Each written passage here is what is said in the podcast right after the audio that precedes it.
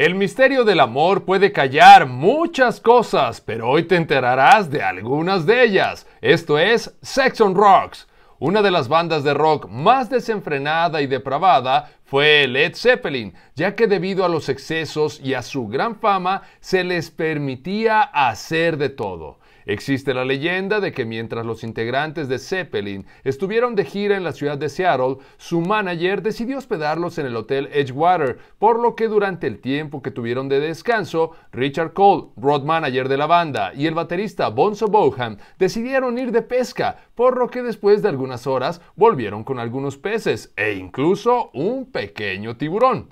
Ese mismo día, ya entrada la noche y después de haber estado ingiriendo muchas drogas y alcohol, Bonzo se acordó que aún tenía los peces que habían agarrado más temprano, por lo que fue a buscarlos para que junto con Cole los pudieran utilizar a manera de juguetes con una grupi pelirroja que se había colado esa noche a su habitación.